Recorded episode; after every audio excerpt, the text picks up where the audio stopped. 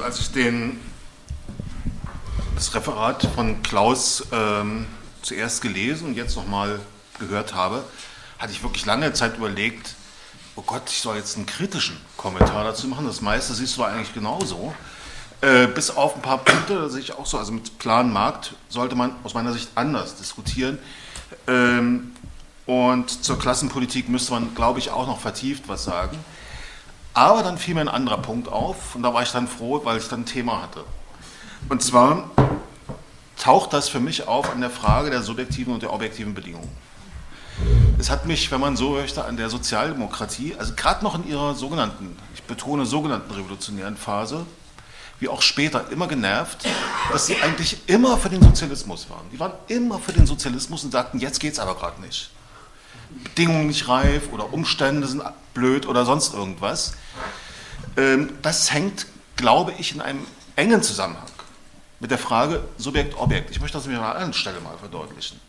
Dort, wo es erfolgreiche sozialistische Revolutionen gegeben hat, und damit meine ich nicht ihre späten Phasen, wo es aus verschiedenen Gründen, die man einzeln diskutieren könnte, zusammenbrach oder sich wegtransformierte, nämlich in Russland und in China, äh, da waren ja die Bedingungen nun gerade nicht die, die man braucht, um zum Sozialismus überzugehen. Sondern es waren zum Beispiel krisenhafte Phänomene in Ländern, die, ich nehme jetzt mal ein komisches Wort, untermodernisiert waren. Ja? Die also einfach zusammenbrachen. Russland wurde durch den, kam durch den Ersten Weltkrieg in eine Krise des Zarismus. Und da gab es verschiedene revolutionäre Formationen und die Bolschewiki waren eine von denen. Und die haben gesagt, wir müssen uns an die Spitze der Bewegung setzen. So, aber die Probleme, die sie zunächst lösen mussten, da kann man einfach die ganzen Parteitagsberichte, die Lenin sozusagen ablieferte, nochmal durchgucken. Es waren alles Probleme einer bürgerlichen Revolution. Ja? Gleichzeitig wurde gesagt, natürlich, wir sind die Sozialisten und wir bereiten natürlich auch den Sozialismus mit vor. Aber was wir hier erledigen, sind erstmal die Aufgaben der bürgerlichen Revolution. In China eine ganz ähnliche Situation. Im Grunde genommen war es die Landfrage die Kuomintang-Regierung, die zunächst dran war, hat auch die ganze Zeit gesagt, wir müssen die Landfrage klären, wir müssen die Landfrage klären. Sie haben dann sich aber doch zu Agenten der Bourgeoisie gemacht in den Städten und die Bauern hatten halt das Nachsehen. Das haben die Kommunisten gemacht, das war sicherlich eine Leistung von Mao Zedong, auch wenn man ihn sonst verabscheuen mag, äh, hat klar gesehen, das ist die Landfrage, die wir hier lösen müssen, sonst kriegen wir diese Gesellschaft nicht mehr entwickelt. Und das war natürlich ein Entwicklungsprogramm, was Mao klar vor Augen stand. Das war die Ähnlichkeit zur Kuomintang. So, ähm, beide Punkte haben also meiner Meinung nach zeigen, dass man revolutionäre Veränderungen beginnen kann, ohne dass irgendwas mit den subjektiven und objektiven Bedingungen, die man für die Einführung des Sozialismus bräuchte, zu tun hat. Ähm, da komme ich noch auf die gegenwärtige Situation. Wir haben also eine, äh, das ist ja völlig richtig, einen Krisenkapitalismus, und zwar nicht erst seit 2008 oder 2007, 2008, sondern der Neoliberalismus ist ein fortgesetzter Krisenkapitalismus gewesen. Jagte um die ganze Welt. Ja? Also wir hatten die Asienkrise, wir hatten die Dotcom-Krise, wir hatten, äh, was gab es denn noch, ähm, bestimmt noch irgendwas dazwischen. So, da jagt sozusagen in, in, in, einem fast schon zyklischen Krisenabstand eine Krise die andere. Zwischendurch haben wir so etwas wie Dauerkrise. Wie geht es in der Arbeiterklasse in diesem Land? Die haben doch nur Krise erlebt. Ja? Ähm, die Auflösung sozusagen von Arbeitnehmerrechten in ein immer flexibilisierteres Arbeitsverhältnis. So.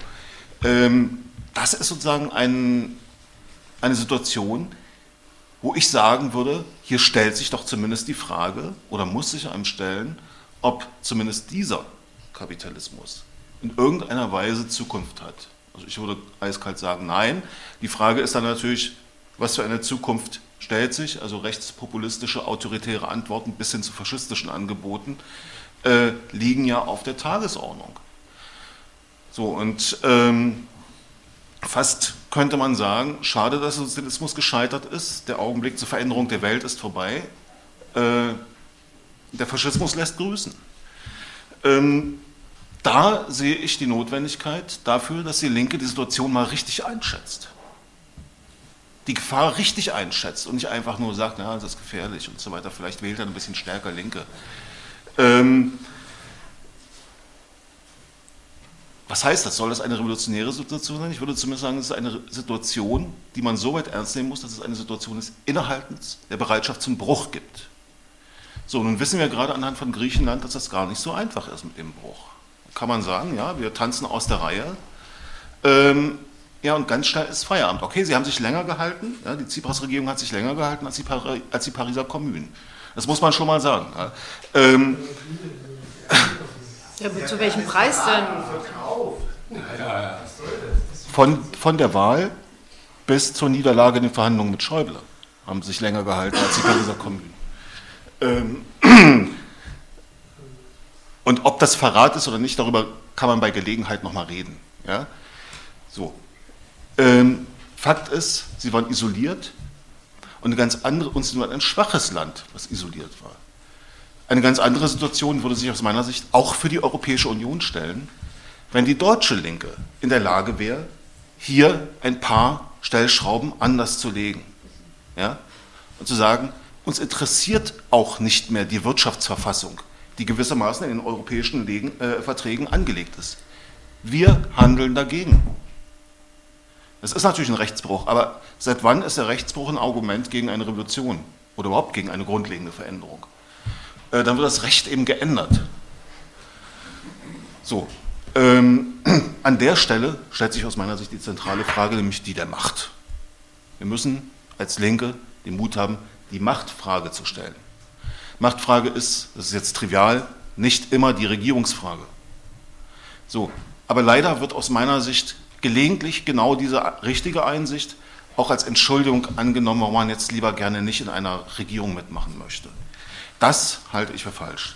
Ein Regierungsprogramm muss, wenn man so möchte, Einsatzpunkte finden, die sich als mögliche Fortsetzung in Richtung einer sozialen Transformation erweisen können.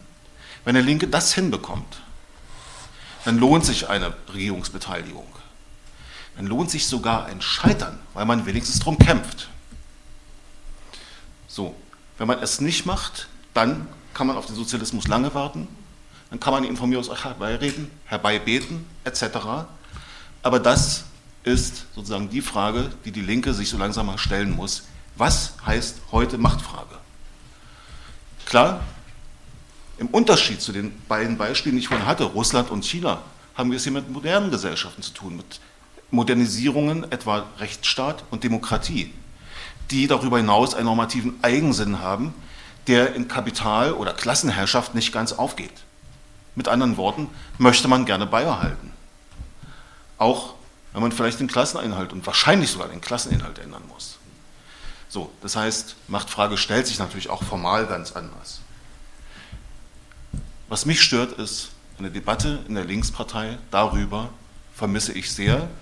Ich persönlich kenne unter den Leuten, die irgendwie was zu sagen haben in der Partei, vielleicht fünf, sechs Leute, mit denen man mal vernünftig über so ein Thema überhaupt reden kann. Ansonsten hat man eigentlich ein großes Desinteresse und ein viel größeres Interesse an Spezialthemen. Das halte ich für ein kulturelles, politisches Defizit, an dem dringend gearbeitet werden muss.